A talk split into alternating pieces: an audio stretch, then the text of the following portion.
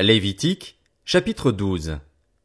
L'Éternel dit à Moïse, Transmets ces instructions aux Israélites, lorsqu'une femme deviendra enceinte et qu'elle mettra au monde un fils, elle sera impure pendant sept jours.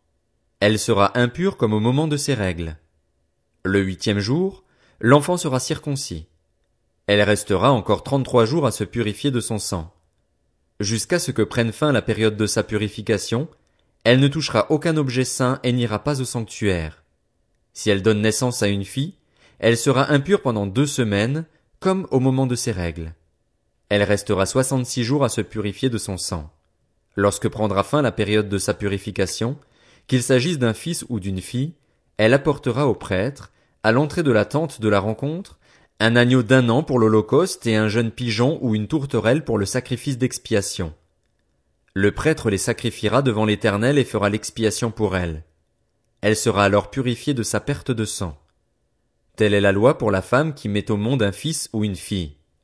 Si elle n'a pas de quoi se procurer un agneau, elle prendra deux tourterelles ou deux jeunes pigeons, l'un pour l'holocauste, l'autre pour le sacrifice d'expiation. Le prêtre fera l'expiation pour elle et elle sera pure.